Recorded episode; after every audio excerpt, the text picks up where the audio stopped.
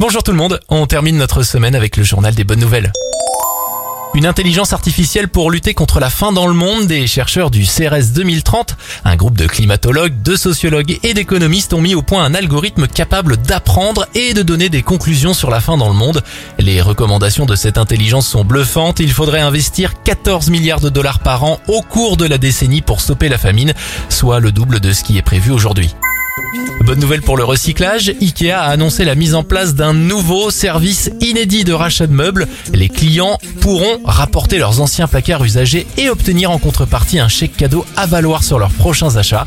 Le géant suédois promet que d'ici 2021, tous ces magasins seront équipés de ce genre de stand de recyclage. On termine avec cette bonne nouvelle si vous aimez les Disney, M6 va vous gâter pendant les vacances de la Toussaint. De Pirates des Caraïbes à la Reine des Neiges en passant par Maléfique et Coco, les petits et les grands fans de Disney vont être gâtés et ça commence dès lundi soir.